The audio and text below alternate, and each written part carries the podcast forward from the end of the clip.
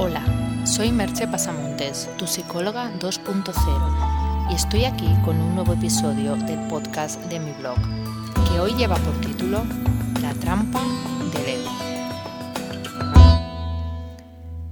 El ego es una de esas palabras que de tanto utilizarla llega a perder un poco su sentido originario y se desdibuja.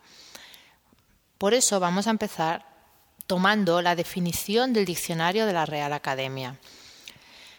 En esta definición se contemplan dos acepciones. En la primera es la acepción psicológica y se refiere al ego como en el psicoanálisis de Freud, instancia psíquica que se reconoce como yo, parcialmente consciente, que controla la motilidad y media entre los instintos del ello, los ideales del superior y la realidad del mundo exterior.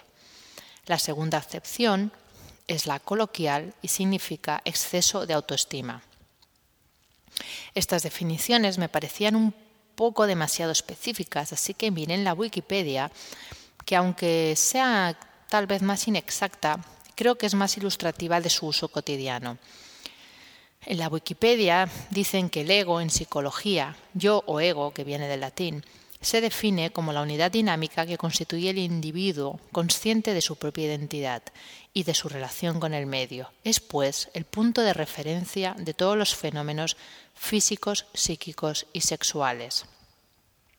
Añaden también otro concepto sobre lo que es el ego, que es el de que en las filosofías místicas orientales, particularmente en el budismo, se considera el yo como una ilusión el yo se presenta como un velo de la mente que induce al sujeto a identificarse con su experiencia provocándole sufrimiento.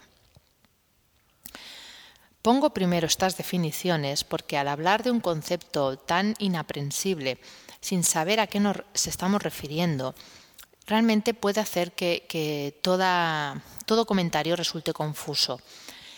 La mayoría de las veces las personas, cuando hablan del ego, están mezclando varios de estos conceptos comentados, o incluso puede suceder que el hablante tenga un concepto en su mente de lo que es el ego y el oyente otro. Por lo tanto, he querido empezar definiendo un poco a qué voy a referirme cuando hablo de la trampa del ego. Y lo voy a hacer al hecho de tener una excesiva identificación con ese yo interno con esa identidad que sentimos como propia y que nos diferencia de los demás. Es normal sentirnos diferentes, pensar que somos una entidad única en el mundo, ya que nadie más puede vivir dentro de nuestra cabeza y experimentar nuestras emociones y vivencias. Otra cosa es llegar al extremo del budismo de pensar que esa experiencia del sí mismo es solo una ilusión. Esto me parece quizás un tanto exagerado, pues sin esa individuación perderíamos parte de eso que nos hace únicos. Entiendo perfectamente que la idea del budismo es precisamente esa, fundirse con el todo y dejar de, sentir ese yo individual, pero puedo entender que si uno no está en la tradición budista le parezca un concepto excesivo. No obstante, también considero excesivo vivir en el lado opuesto, totalmente identificados con nuestro ego porque esto nos puede llevar a un individualismo demasiado marcado y a caer en lo que coloquialmente hemos dicho que era tener mucho ego. Estar en la trampa del ego es estar tan posicionado en tu propia visión, tan anclado a tu mapa del mundo, que pierdes la perspectiva de las cosas. Somos seres subjetivos por naturaleza, pero podemos tratar de mantener un cierto objetivismo sobre las cosas. Es algo que nos resulta difícil, pero que si no estamos demasiado apegados a ese ego, podemos conseguir. Y en la relación con los demás, si realmente queremos conectar, debemos dejar una parte de ese ego de lado para entrar en el mundo de la otra persona y compartirlo. Es además un modo de no darnos más importancia de la que tenemos. No se trata de rebajarse ni de falsa humildad, sino de estar en un nivel en el que, aun manteniendo esa identidad, podemos ver los puntos de vista ajenos y valorar a los otros como iguales a nosotros mismos. Tal vez este es uno de los puntos fundamentales de no estar en la trampa del ego, el sentir, pero de verdad, que las demás personas son iguales que nosotros. Puede parecer que estoy hablando de algo muy obvio y fácil de hacer, pero citaré algunos ejemplos que tal vez nos hagan pensar que no es tan sencillo no caer en esta trampa.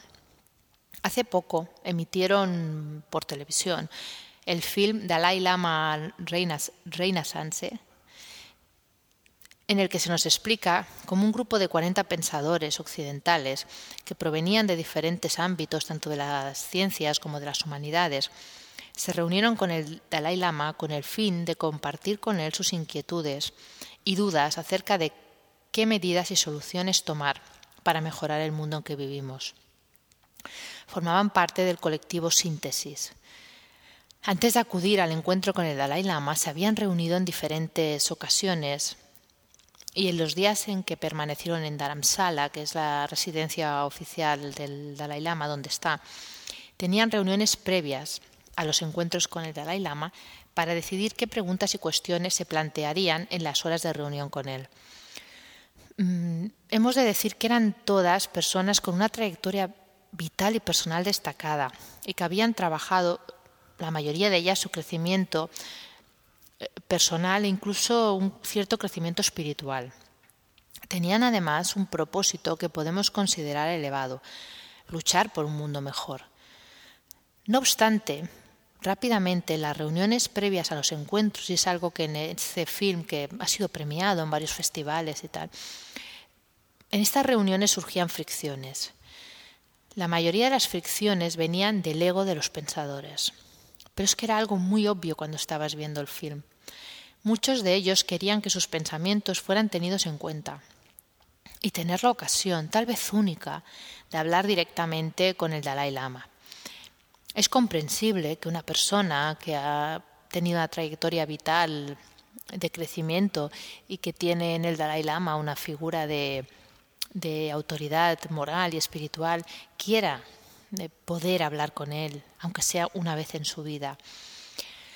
Pero era tan extrema esta situación que al final se hicieron unas votaciones para ver quién quería hablar por encima de todo y no estaba dispuesto a renunciar a esa ocasión y a qué otras personas no les importaba no hacerlo y dejar que otros fueran los portavoces.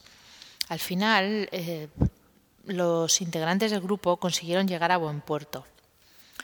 Pero cuando estaban delante del Dalai Lama, la humildad de las respuestas de él todavía dejaba más en evidencia la trampa del ego en la que muchos de ellos habían caído.